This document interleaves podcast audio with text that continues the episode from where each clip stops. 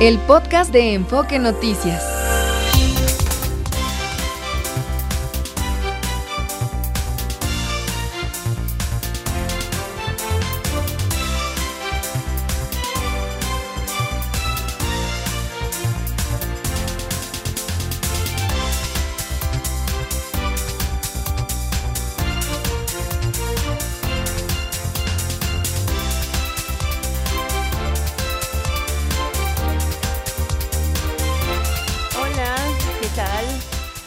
A veces aquí a mi producer le encanta prolongarme la entrada y yo estoy espera y espera porque estoy ansiosa de oírte.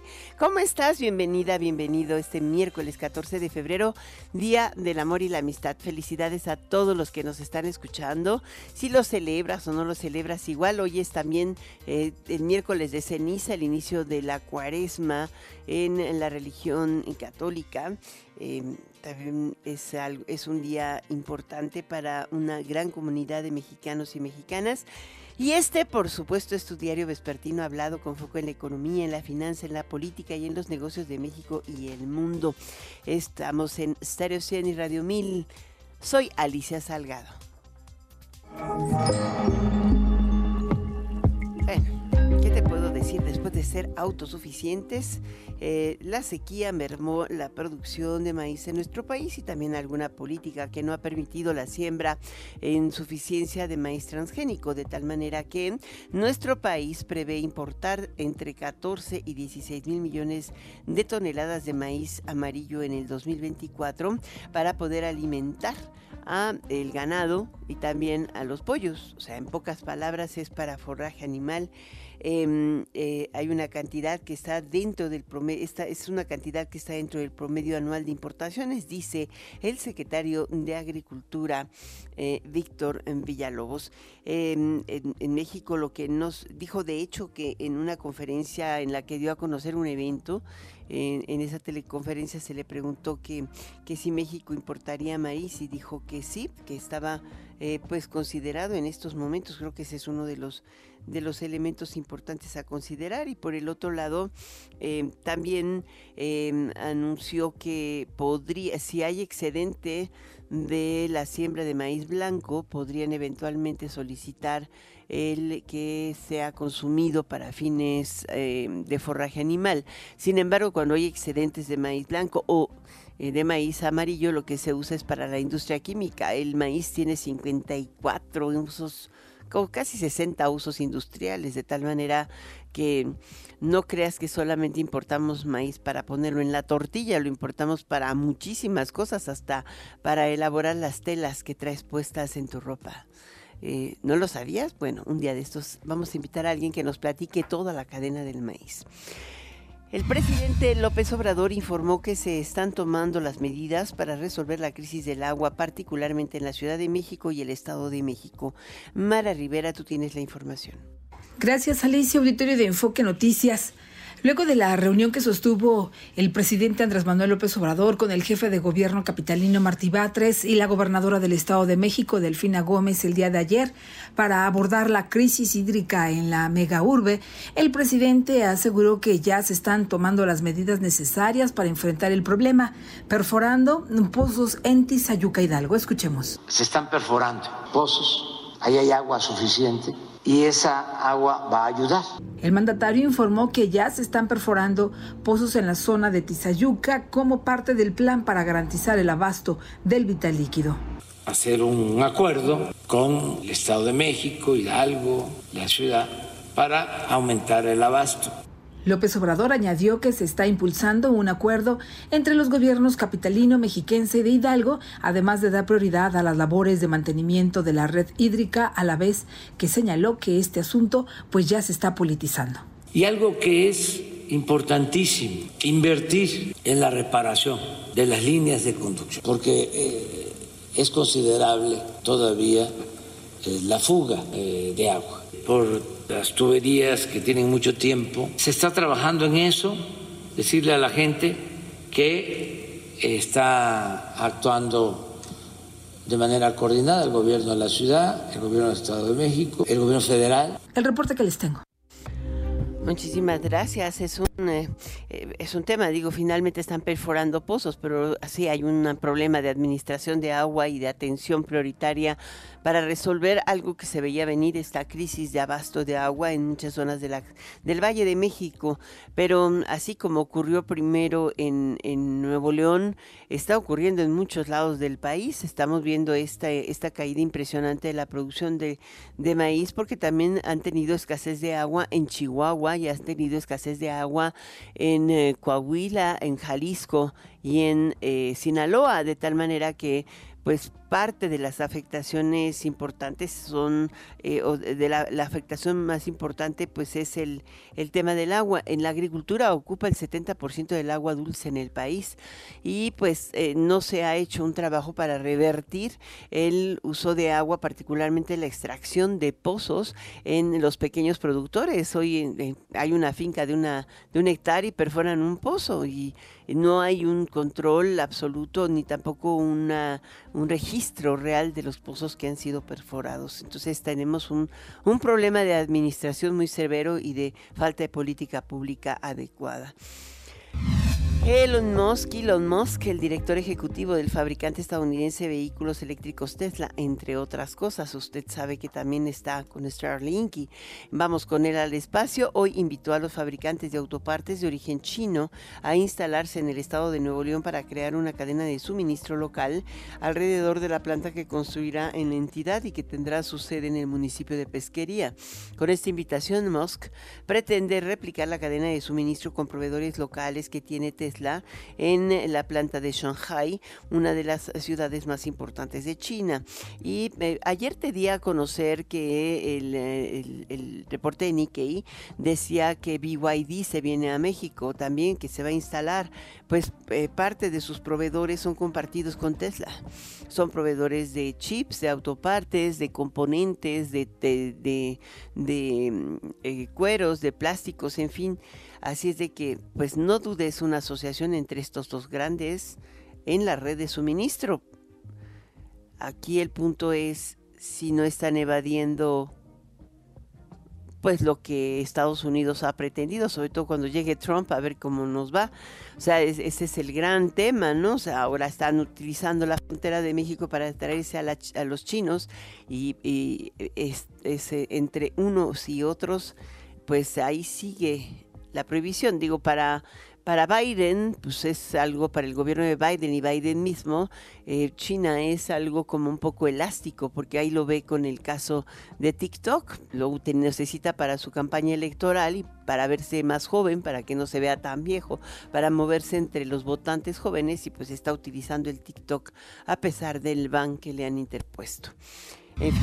El gobierno de Coahuila anunció la construcción de una serie de arcos de seguridad carreteros para contener y contener efectivamente el, eh, el, tráfico ilegal. Y vamos contigo, Jessica Rosales, corresponsal de nosotros allá de Enfoque Noticias en Coahuila.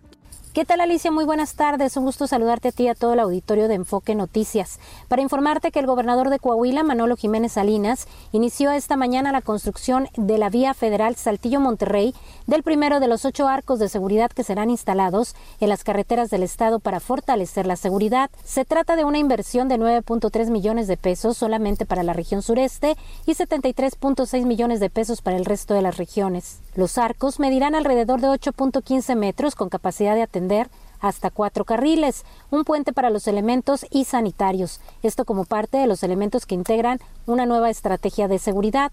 El gobernador Manolo Jiménez mencionó que este sistema ayudará a blindar esta zona y además estará construyendo otro más en los límites de Zacatecas y posteriormente con Tamaulipas. Y estaremos haciendo otro barco similar ahí en los límites de Coahuila con eh, Nuevo León y Tamaulipas, allá en la ribereña, en el municipio de Hidalgo. Y después iremos haciendo más arcos de seguridad para fortalecer eh, pues la vigilancia en nuestras carreteras estatales. Estas acciones se suman a lo que ya hemos venido haciendo. La semana pasada, ahorita en estos 100 días estamos recorriendo todos los municipios de Coahuila. Antes de que termine el mes de febrero vamos a estar en los 38 municipios con acciones contundentes. Y bueno, la semana pasada estuvimos en el municipio de Candela, uno de los municipios con, eh, pues, eh, con menor población de todo nuestro estado, pero que tiene la característica que conecta esa carretera también con Nuevo León. Este es mi reporte desde el estado de Coahuila. Muy buenas tardes. Muchísimas gracias por mm, este reporte, Jessica Rosales. Bueno, aquí en México, Walmart de México y Centroamérica, la mayor operadora de tiendas de autoservicio en el país, registró un nuevo trimestre de crecimiento de ingresos y flujo operativo de octubre a diciembre del 2023. Sus ventas consolidadas aumentaron 6.7% y su flujo operativo 5.4%, aunque pues digamos que el último trimestre no fue tan bueno como todos los otros tres del año. Em, los resultados estuvieron impulsados eh, por em, un aumento de 8.1 en sus ventas y eh, también eh, por em, una ligera baja en la facturación de 0.6% y, de 3.4% en la región de Centroamérica. Es Walmart de México y Centroamérica.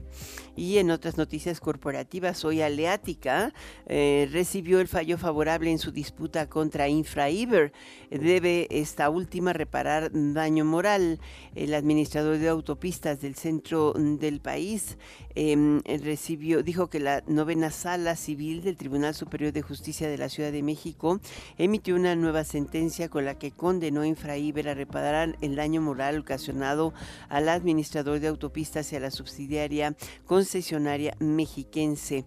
Em, hoy, pues, a Paulo Díez no le no le va a quedar muy bien el tema de seguir imputando falsedades, ¿no? Desde 2018 acusaba a eh, OHL de eh, varias cosas y hoy el el tribunal le dice que fueron puras falsedades.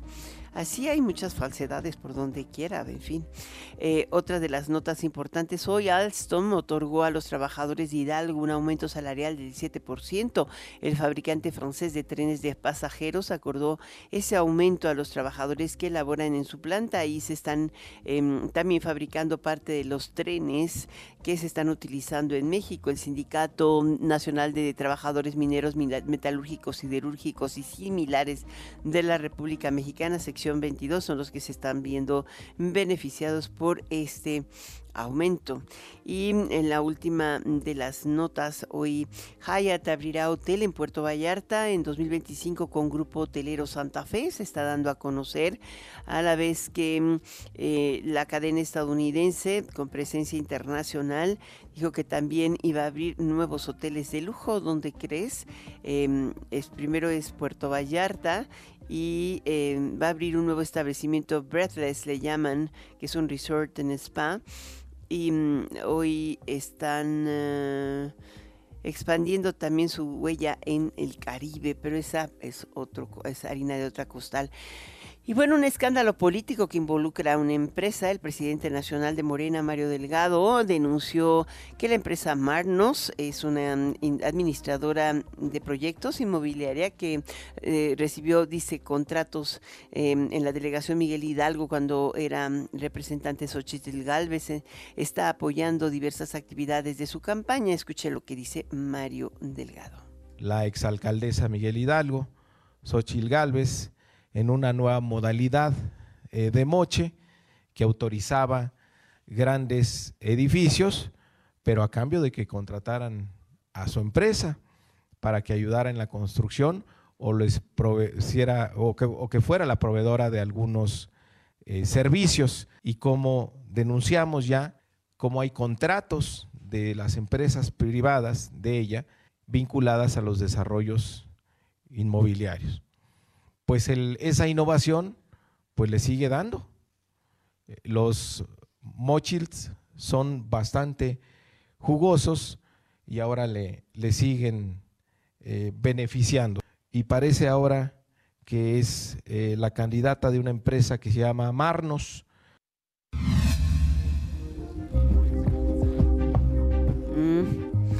Bueno, en respuesta, Max Cortázar, el vocero de Xochitl Galvez, dijo que tales señalamientos son falsos, pues los predios construidos durante la gestión de la panista cumplieron con reglamentos y normatividad y agregó que el PAN cuenta con un contrato de arrendamiento registrado ante el INE desde hace varios años sobre el inmueble que se utiliza para las conferencias de la verdad. Eh, en pocas palabras, pues ya empezaron los chismes. Ah, tú me acusas, yo te acuso, tú me acusas, yo te acuso. ¿Qué más puedes esperar? Estamos en precampañas y en periodo de silencio. ¿Qué pasaría de lo contrario, no? Ahí estamos. El Instituto Nacional Electoral y la Unidad de Inteligencia Financiera eh, suscribieron un nuevo convenio de colaboración para el intercambio de información que les permite el mejor cumplimiento de sus respectivas atribuciones. Escuchemos lo que dice la presidenta del INE, Guadalupe Tadei habremos de ir siendo sensibles los unos y los otros a la rapidez con que se tienen que tomar algunas medidas y el respeto irrestricto a la múltiple eh, cantidad de concesionarios que existen en todo el territorio nacional. En ese respeto mutuo habremos de ir encontrando los caminos correctos para siempre caminar eh, en el alcance de nuestros objetivos. También el acompañamiento en materia de seguridad para todo el proceso electoral, que es el tema hoy por hoy. Este, este, que preocupa a todos los actores en el proceso electoral y preocupa, por supuesto, al Instituto Nacional Electoral y se ocupa de ello. Asimismo, habremos de ser acompañados en todo este caminar por eh, la industria. ¿Qué tal, eh? Bueno, y allá en Acapulco, hoy el secretario de Turismo, que además volvió a decir que sí va a haber tianguis y sí va a haber abierto mexicano, el abierto mexicano es este fin de mes. Em, dice que la recuperación del puerto de Acapulco Guerrero va más rápido de lo que se esperaba en un principio. Ya se tienen habilitadas más de 7.000 habitaciones de hotel para poder recibir a los turistas que gusten ir al destino, dijo Miguel Torruco, titular de la Secretaría. Escuchemos. No venimos a nadar de muertito, nos tocó eh, la época más difícil de la pandemia y ahora ya de, de, cierre pues nos tocó este lamentable acontecimiento de índole natural en Acapulco, para que Acapulco eh, se consolide, Acapulco renacerá, de que lo vamos a lograr. ¿Por qué? Porque hay voluntad y sobre todo Acapulco lo merece, los guerrerenses lo merecen, Acapulco, los acapulqueños siempre nos han proyectado en los eh, grandes momentos de la historia como un gran destino internacional en el que pues llegaron de todo el mundo y fue nuestra carta de presentación fue nuestra carta de presentación, así lo dijo.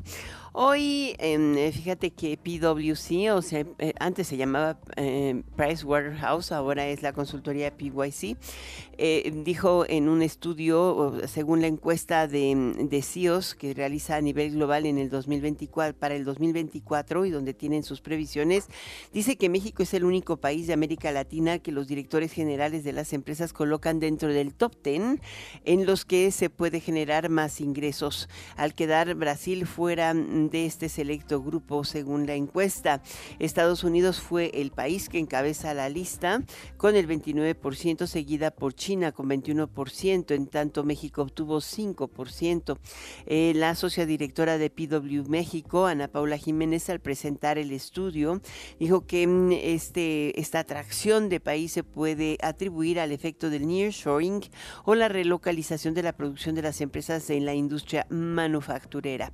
Y eh, evidentemente el nearshoring puede ser eh, un círculo virtuoso para la economía mexicana porque tiene el potencial de atraer mayor inversión em, a nuestro país, afirmó em, la directora de PwC. Vamos a ver si mañana la consigue Andrés. Sí, Está interesante la encuesta, muy interesante. Bueno, después de lo que anunciaron, de lo que anunció BYD y también Tesla, ese es un cambio, ¿no? Es un cambio significativo. Creo que lo más importante de este cambio va a ser si México tiene la capacidad de ofrecer la seguridad, la estabilidad regulatoria, la capacidad de respuesta en mano de obra calificada que reclama el establecimiento de este tipo de industrias, ¿no? Vámonos a una pequeña... Ah, no. Ay, te quiero contar el drama. Ese drama de verdad me tiene impactada. Em, en pleno festejo por el Em, por el supertazón, em, en pleno festejo, ¿no? En pleno, en pleno desfile, se soltó un tiroteo. Hubo muerto, 22 heridos, allá en Kansas. Dejó justamente el desfile de Chiefs en Kansas City, de acuerdo con Stacy Graves, la jefa del Departamento de Policía de Kansas City. Em, eh, minutos después de que los jugadores de los Kansas City Chiefs prometieron ir a, por su tercer título consecutivo del Super Bowl el miércoles, escucharon disparos y múltiples personas cerca de la ruta del desfile fueron llevadas en camillas. Em, el jefe del batallón del departamento de bomberos, Michael Hopkins, dijo que entre 8 y 10 personas resultaron heridas. Hoy se sabe que fueron 22, 22 heridos por el tiroteo allí en el Super Bowl. Voy a un corte, una pequeña pausa, regreso en unos minutos contigo.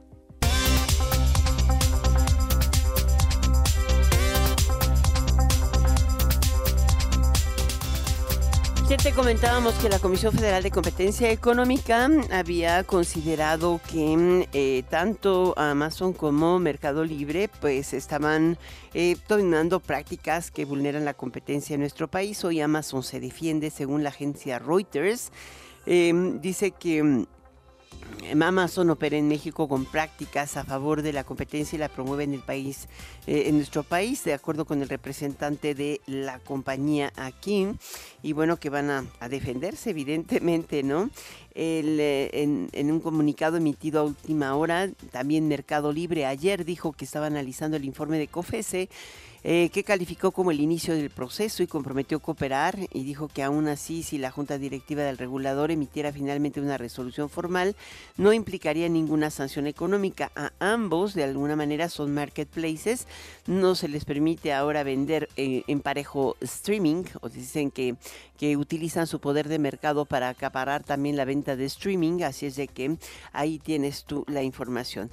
Vamos ahora directamente con María Ariza, la directora general de la Bolsa Institucional de Valores. ¿Qué tal, María? Felicidades hoy porque eres mi amiga. Alicia, querida, felicidades a ti, te mando un abrazo con todo cariño, feliz día del amor y la amistad. Pues sí, feliz día. Es eh, un, un, día excepcional.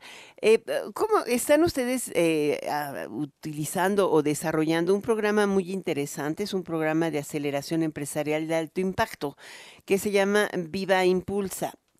Y me llama mucho la atención porque mientras eh, seguimos viendo el desliste de Bachoco ahora, ¿no? Es la que sigue, eh, pues no pareciera que ni siquiera el cambio de ley recientemente anunciado podría estar impulsando la colocación de empresas, a tal vez un poco en deuda, pero ni ahí hay como una sequía espantosa más grave que la que tiene el Valle de México en materia de agua, digo yo. Sí, verdad, estamos en esa, en esa coyuntura, querida Alicia, pero mira, de este lado tenemos que estar enfocados. Y claramente todas estas eh, deslistes que estamos viendo en, el mercado mexicano, pues atienden eh, algunas razones, digamos, estratégicas de las empresas, pero no debemos de perder de vista que el mercado mexicano ha tenido eh, por muchos años muchas áreas de oportunidad que hemos tenido que venir, em, pues obviamente identificando y abordando con las diferentes estrategias, iniciativas y propuestas de cambios de ley. Cuando llega Viva a los mercados, y tú y yo lo platicamos y lo hemos platicado en muchas ocasiones, nos damos cuenta que había muchas empresas en México que no podían acceder al mercado porque los canales, los tamaños, los tickets de inversión, eh, la profundidad de los inversionistas pues no estaba ahí para este tipo de empresas. Pero también las empresas que ya estaban listadas y que, y que es el caso de, que sigue sucediendo hoy, pues tienen un reto muy importante en términos de la profundidad y la liquidez del mercado. Tenemos que trabajar muy, muy asertivamente en lograr que el mercado mexicano tenga no solamente una profundidad en términos del número de empresas que lleguen al mercado, sino del número de inversionistas y diversidad de inversionistas en términos de em, vehículos disponibles em, y de tomadores de diferentes eh, de diferente riesgo, diferente perfil que esté dentro del mercado participando. Eso es lo que hace un mercado profundo, dinámico, líquido. México tiene que trabajar en eso. Creo que esta parte que dices y que te agradezco el espacio, eh, de Viva Impulsa, tiene que ver con ayudar al mercado en términos de eh, regulatorios y que hemos trabajado gremialmente y con la autoridad para lograr que podamos ir caminando y haciendo las cosas más sencillas, más eficientes para que las empresas de menor tamaño, como lo que te comentaba hace, un momento, puedan entrar al mercado con menores tickets, eh, con procesos más sencillos, con em, regulación que sea diferenciada dependiendo la madurez de la empresa. Pero no debemos de olvidar, Alicia, que el otro lado de la moneda, que es el lado de la demanda, el lado de la liquidez, tenemos que desarrollarlo de igual manera y tenemos que ponerle mucho foco porque ese es uno de los dolores más importantes que tiene hoy el mercado. Entonces, pero, a ver, te interrumpo, María. la verdad es que ya este tema, en algún momento, yo me acuerdo cuando estábamos hablando de la ley del mercado de valores, y no necesariamente al aire, sino en pláticas previas, y pláticas directas, eh, yo te comentaba que me parecía increíble que pudiéramos tener un vehículo diferente, pero ¿quién lo iba a tomar? Siempre son los mismos. Y tenemos un, una política eh, eh, poco proclive hacia fomentar la inversión porque los mismos reguladores no le entienden. ¿Cómo, eh, eh, ¿cómo, ¿Cómo sacar a la gente la percepción o cómo terminar con esa percepción de que invertir en una empresa en bolsa o una empresa capitalizarse a través del mercado de valores puede ser una solución importante a sus problemas? Si hoy vemos, por ejemplo, a Pemex atribulado por un problema serio de liquidez y no es ni siquiera el gobierno capaz de colocarlo en bolsa, a pesar de que empresas como Petrobras así salieron adelante, ¿no? O sea, no hay una sola petrolera que no esté en bolsa, ni, ni Sado Aramco. Sí, para mí, la verdad, esa es una, eh, ese es un tema que me encantaría poder debatir este, en, más foros. O sea, yo creo que Pemex eh, tiene, tiene una oportunidad de poder bursatilizar ciertos activos eh, que, que, puedan ser interesantes para, para, los mercados y en donde podamos participar en ese sentido eh, el mercado eh, institucional, ¿verdad? Ahora, mm, lo que comentabas ahorita en términos de que decíamos que quién va a tomar esos papeles. Bueno, el tema, el tema aquí, Alicia, y está estipulado inclusive en la nueva ley, es que se creen eh, nuevos vehículos que en, esta ley vienen llamados como fondos de cobertura, que tengan esa capacidad de poder absorber de poder, eh, ahora sí que eh, em, incorporar en los mandatos de sus portafolios a estos tipos de activos, que son empresas que tienen eh, un potencial de crecimiento muy interesante y que tienen un riesgo y un perfil distinto, digamos, a, tal vez a las AAA que estamos viendo en los mercados. Entonces, estos vehículos, estos mandatos de inversión más flexibles que vienen dentro, incorporados dentro de esta nueva versión de fondos de cobertura y que pueden ser inclusive fondos mutuos o fondos em, long only, hay muchos tipos de fondos que puedan tomar estas, em, estas, estos activos. Estos hay que desarrollarlos, Alicia, y tienen que ser desarrollados desde la perspectiva de cómo poder em, ahora sí que diseminar el capital que viene desde el, inversionista institucional para que haya más tomadores de decisiones con diferentes perfiles y con un, expertise muy sofisticado para poder hacer este tipo de inversiones.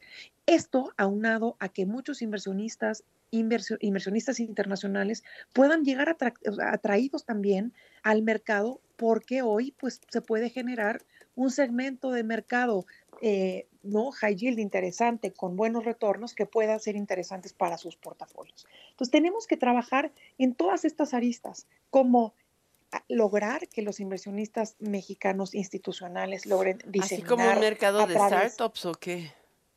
Un mercado de high yield, eh, eh, pero, pero, pero público porque este son, estas son empresas que son públicas, que están en el mercado, que son transparentes, que están dentro del Registro Nacional de Valores, que reportan y que además pues tienen un crecimiento muy interesante y que están dentro de... Como ejemplo.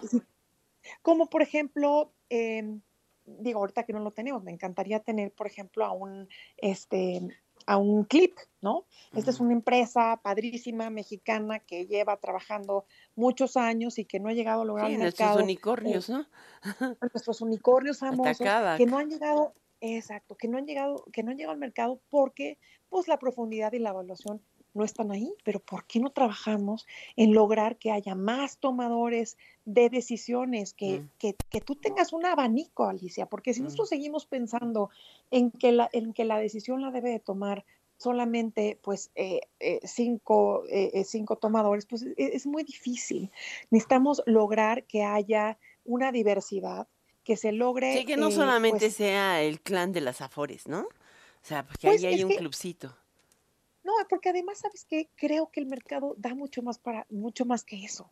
O sea, y además me, me, me parece que el, eh, digamos, el perfil de inversión de las Afores, pues es un perfil, cuando lo hacen en directo, digamos, vamos a pensarlo así, cuando lo hacen en directo, pues tiene que ser un perfil de largo plazo, un perfil eh, en donde las inversiones sean pues de un tamaño considerable, que tengan un impacto importante en su portafolio, que ellos puedan hacer un, un, un due diligence pues muy profundo. Pero pero ¿por qué no pensar que a través de mandatos, a través de vehículos, puedan lograr hacer esta toma de decisiones de una forma más eficiente, en donde nosotros, eh, diferentes tipos de empresas, podamos ir eh, eh, a, este, a este, digamos, segmento intermedio de inversionistas para poder ir ¿no? Por, por, estos, por, por estos, por estos pools de capital que existen, ¿verdad? Creo que por ahí está la solución. Pues ojalá vamos a seguir platicando y además este programa de Vive Impulsa, acércate, conoce los programas de aceleración empresarial, creo que vale la pena porque pues mientras se elabora la regulación también hay que ir preparando a las empresas y de alguna manera eh, tienen el mismo sistema, un poco simplificado, pero es el mismo sistema, volverse transparentes y públicas. Muchas gracias por estar. En eso. Gracias a ti y te mando un abrazo muy cariñoso, mi querida amiga. Nos debemos el tulipán. Felicidades, María Lisa. Un abrazo. Hasta pronto. Voy contigo y el cierre de mercados, Martín Carmona. Alicia, auditorio de Enfoque Noticias, tenemos el cierre de mercados. Hoy se recuperó en su cotización el peso frente al dólar bajó 9 centavos en promedio. Al mayoreo cerró en 17 pesos con 8 centavos. El dólar fix que reporta el Banco de México, 17 pesos con 11 centavos. En cuanto a la divisa norteamericana, en bancos y casas de cambio 17.60 en promedio a la venta y el euro hasta 18 pesos con 50 centavos. La Bolsa Mexicana de Valores se mantuvo con números a la baja, perdió 341.48 puntos, el 0.60% menos. 57.248.47 unidades, su principal indicador. En los Estados Unidos, el Dow Jones avanzó 0.40% y el Nasdaq subió fuerte, 1.30%. Hoy los precios del petróleo bajaron hasta un dólar y medio. El de Europa ya está en 81 dólares con 49 centavos. El de los Estados Unidos 76 dólares con 56 centavos y la mezcla mexicana de exportación cerca de los 72 dólares cada barril. Hasta aquí el cierre de mercados. Muchísimas gracias Martín Carmona. Me voy a una pausa, pero pausa chiquita. Nos vemos en un segundito.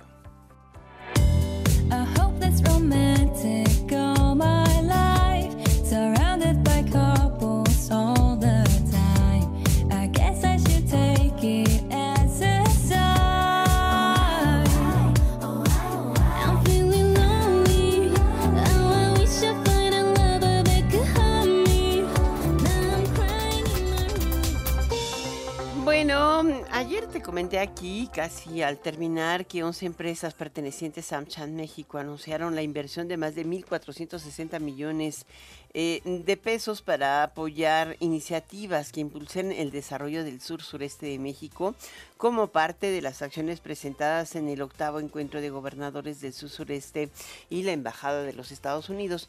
Hoy vamos a hablar justamente de eso con Pedro Casas Alatriste, vicepresidente y director general de AmCham México. ¿Cómo estás? Alicia, qué gusto saludarte. Eh, buenas tardes. Pues ahora sí que hemos estado platicando de muchos temas, pero eh, el que sí no quita el dedo, dedo de renglón es eh, justamente la, el trabajo que ha estado desarrollando, coordinando la propia Embajada de Estados Unidos con las empresas de origen estadounidense para el desarrollo del corredor sur-sureste. Y, mm, pues no nos parece tan extraño que de pronto algunas empresas, inclusive chinas, no americanas, estén buscando instalarse en esta zona para las redes de proveedurías y empresas hacia grandes consorcios americanos. Mira, Alicia, como, como hemos platicado, como bien dices, en las últimas semanas, inclusive desde el año pasado, todo el tema del nearshoring, el incremento en los flujos de inversión y la mayoría de estas siendo de origen americano y de empresas también ya instaladas aquí en México desde hace muchos años, como son las empresas de AmCham. Y en ese sentido, y como también te lo he repetido, esta vez no podemos caer en el error de nuevo de olvidarnos del sur-sureste. Si queremos que Norteamérica sea la región más competitiva del mundo, tenemos que todos y todas las regiones del país ir hacia adelante. Y el ejemplo que estamos poniendo en, en el sur-sureste, a mí genuinamente me, llena de orgullo. El año pasado, hace menos de un año, hace 10 meses anunciamos una inversión de 600 millones de pesos. 10 meses después estamos ahora anunciando una inversión de 1.460 millones de pesos en muchas áreas, eh, eh, habilidades digitales, inclusión con herramientas financieras, eh, apoyo a comunidades indígenas, temas logísticos, temas de energía, temas de infraestructura en, en telecomunicaciones, en fin, grandes impactos, eh, 45 mil MIPIMES impactadas de manera positiva. En fin, eh, lo que queremos decir con esto es que las empresas americanas que llevan años, algunas hasta siglos aquí en el país, seguimos invirtiendo en toda la República, incluido el sur sureste. Ahora, esta inversión está particularmente dirigida a impulsar la conectividad y la economía digital, evidentemente, ¿no? Eh, decían que iban a impactar a poco más de 13, ¿qué son? Este, 13 mil personas, o si mal no recuerdo, o haberlo leído. Un, millón setecientas mil. Un millón setecientas mil, pero decían 13 mil mujeres. Correcto. Ah, 13 mil novecientas mujeres o 13. A ver, cuéntanos esas cifras, porque vale la pena. Sí, mira, el, tenemos, digamos, analizamos todo el impacto y, vemos un beneficio directo a 1.7 millones de personas. Muchas más de, de 13 mil son mujeres, pero para 13 mil 900, casi 14 mil, son programas dedicados específicamente a mujeres, desarrollo de habilidades eh, digitales, incorporación a, a carreras STEM, eh, desarrollo de la fuerza laboral, inclusión de, sus MIPIMES a las cadenas globales de valor, especialmente para mujeres. Asimismo, hay algunos proyectos enfocados para jóvenes. Por ejemplo, un impacto a cinco mil jóvenes y hay otros programas que están enfocados directo a comunidades indígenas, donde ahí tenemos una métrica de 1.360 personas eh, de, de comunidades indígenas siendo, siendo impactadas pero pues como ya de manera positiva, ¿no? Pero como ya platicábamos, pues aquí hay inversiones desde el sector automotriz hasta digitalización, eh, temas de farma también, eh, manufactura, movilidad, eh, inclusión financiera, entre otros. Esta vez sí abrimos mucho más el abanico de inversiones en diferentes rubros de la economía. Ahora, en, en, el caso particular del sureste han sido muchas inversiones. Llevan casi dos años trabajando en American Chamber, ¿no? Es correcto. Ahora, ¿cuánto acumulan ya? O me vas, me mandaste una bola curva. No tengo la sumatoria. este, me voy a salir por la fácil y te voy a decir que varios miles de millones. Sí, en varios miles de billones de pesos. Sí, evidentemente, es que llevan mucho tiempo ya trabajando. Si son ocho encuentros de gobernadores, eh, me acuerdo que el primero eh, facilitó, eh, aunque no se considera muy sur-sureste, la reubicación de la planta de, Constellation Brands. De Constellation Brands, exactamente, en Veracruz, ¿no? Porque fue con lo que el primer gran encuentro con gobernadores donde se empezaron a ver este tipo de, de trabajos. Pues muchísimas gracias por estar con nosotros, Pedro Casas, a la triste vicepresidente y director general de American Chamber. Vamos a seguir en contacto, que van a tener ya la presentación de su, de su propuesta, ¿no? Claro, sí, sí, sí. Aquí traemos todos los temas, Alicia. Muchas gracias por, por el espacio. Eh, seguiremos hablando de nearshoring y propuestas de qué y cómo maximizar el potencial de México y de Norteamérica como la, la región más competitiva del planeta. Esos son nuestros objetivos y estamos todos los días trabajando para eso. Pues sí, y otros temas más relacionados con, con temas que son cruciales, como este el pirataje de mercancías, ¿no? También está a todo lo que da. Muchísimas gracias. Yo espero con ansias el reporte, Pedro. Claro que sí, con gusto te lo comparto, Alicia, y, para toda tu audiencia también. Muy bien, gracias. Hasta pronto. Saludos. Muy pronto va a salir, ¿no? Este informe sobre piratería en México ha sido la constante, eh, pero porque no nada más. Antes este, decían se trata de juguetes o se trata de ropa o calzado. Hoy se trata de todas las marcas, pero particularmente hasta de medicina. O equipos celulares, hay toda clase, toda clase. Y mucho se confunde entre aquello que se roba en las carreteras y se vende en los mercados públicos. Parece piratería, pues no es tanto que los emulen, no es como este la copia chafa sino que también es la venta ilegal de mercancía, o sea, se confunde muy fuertemente ahí el tema. Entonces hay que ponerle el foco en el dedo. Bueno, el mercado automotor de México es apetitoso para la industria china porque se ha conjuntado una serie de factores comerciales, tecnológicos, además de calidad y precio. Em, que permiten a marcas del gigante asiático desafiar la predominancia que antes tenían pues las firmas estadounidenses según las estadísticas em, del eh, que ha dado a conocer el Instituto Nacional de Estadística y Geografía y la Asociación Mexicana de Distribuidores de Automotores. Fíjate que em, hasta hoy a México han llegado 13 firmas automotrices de origen chino, se espera que arriben otras 7, las cuales venden automóviles solo para satisfacer el mercado interno, sino también para exportar. Em, el tema es que no los ensamblan aquí, ese es el punto, entran y como los mandan.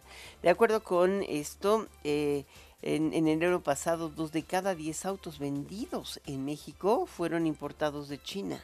Esta participación se dio aun cuando de las 37 marcas con presencia en México, solo 7 son del país asiático. O sea, dos de cada diez, el 20%, con solo siete empresas de las 37 establecidas en el país.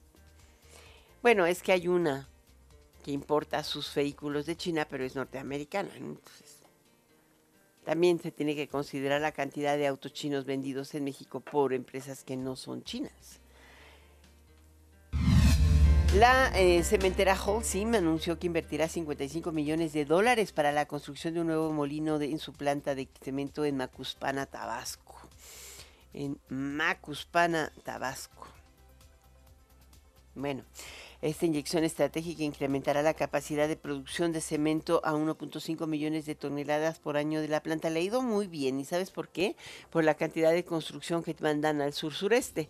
Es una región en, proceso de expansión. Eh, la empresa dijo que esta visión está alineada con el compromiso de impulsar el desarrollo económico y sostenible de esta región. Y por el otro lado, hoy em, es, algo que, ha sido muy fuerte. Eh, en el Senado de la República hubo una reacción muy fuerte, fustigaron al turismo militar para recoger restos de un general, en, el general Erasmo Garza en Panamá. O sea, este, hoy la oposición criticó fuertemente que el ejército mexicano esté enviando eh, tropas eh, a, recoger los restos mortales del general Catarino Erasmo Garza Rodríguez, quien fue eh, figura protagónica del libro que publicará Andrés Manuel López Obrador en el 2000, que, que publicara en el 2016. El Senado ya había desahogado lo conducente para permitir el envío de 23 elementos del ejército, pero por cuestiones de logística, eh, pues apuraron el desahogo de un nuevo procedimiento en el Pleno. ¿Cómo ves? Es que en lugar de un barco, o se iban a mandar un barco en lugar de un avión, entonces tenían que cambiarle todo.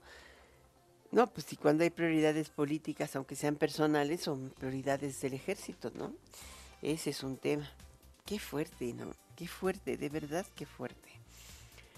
Por el otro lado, hoy em, diputados aprobaron reforma fiscal para evitar la doble tributación eh, por, en el pago de derechos por parte de concesionarios de aeropuertos. Eh, se mantiene el trato diferenciado entre titulares de concesiones y permisionarios del gobierno que mantienen aeropuertos, como es el caso del AIFA y la terminal de Tulum, operadas por militares. Hoy, este miércoles, el Pleno aprobó exentar en la Ley Federal de Derechos a los concesionarios de pagar un 5% de los derechos por el uso, goce y explotación de aeropuertos de los ingresos brutos que se obtengan por esos conceptos. ¿Qué tal? Te digo que todo se acomoda. Pero ¿cómo es posible, no? O sea, le acomodo para lo que yo quiero, pero no para los demás. Es el, el desnivel, el desnivel absoluto. Voy con Jimena Céspedes Alboleda, directora general de MW Group, pero voy a ir después de este corte comercial. Regreso enseguida contigo.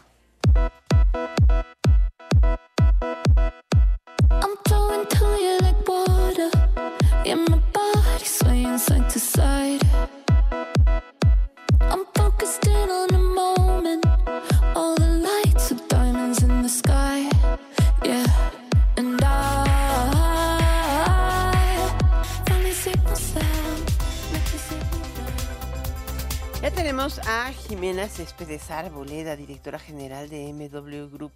¿Cómo estás, Jimena? Hola Alicia, buenas noches buenas noches al auditorio.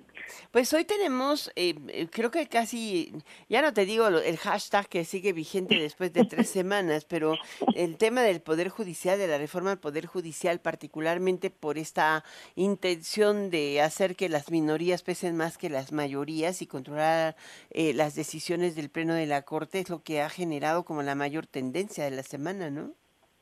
Sí, no ha sido tanto tendencia, pero sí ha ido como subiendo y bajando el tema de las reformas que presentó el presidente la semana pasada. La más conocida, o por lo menos la que genera, digamos que más conversación, es la, reforma al Poder Judicial. Primero porque pues ya, ya ha hablado el presidente muchas veces sobre el tema, ya se ha visto incluso, digamos que eh, las fricciones entre, entre la presidenta y uno de los, de los ministros frente al presidente y de regreso. Entonces, por eso como que está como muy latente el tema y en general las redes sociales lo entienden. Ya ha salido varios hashtags a lo largo de algunos meses relacionándolo con cuando el, eh, ¿cómo se llama acá? Cuando el no toquen al INE, digamos que ahorita estamos más o menos en lo mismo con el tema de la Corte Suprema de Justicia. Digamos que se ha llegado entre el 11 y el 14 de febrero a más de 15 millones de personas. La mayor parte es negativa hacia la reforma. Digamos que mencionan que la reforma busca atender un reclamo histórico de justicia, pero que acortar de 11 a 9 ministros y que estos sean votados no es, digamos que lo que se requiere el Poder Judicial.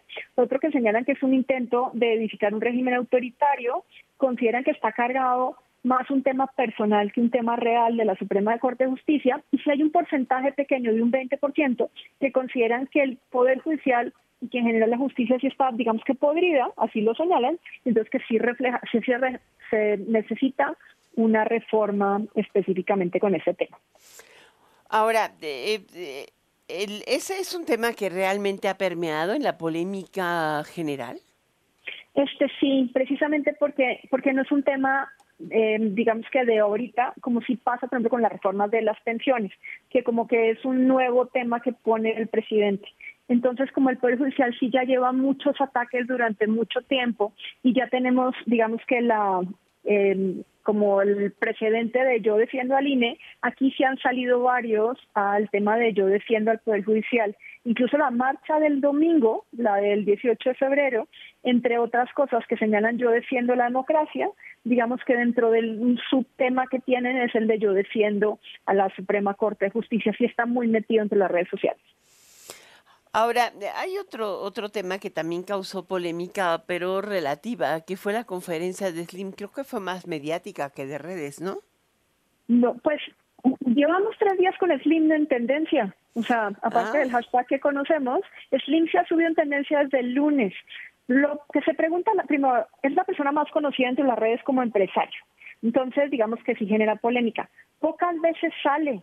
Entonces, el hecho de haber salido a conferencia de prensa, digamos que generó como no solamente un tema de expectativa, sino adicional un tema de conversación de por qué estaría saliendo Slim justo en este momento, justo después de las reformas.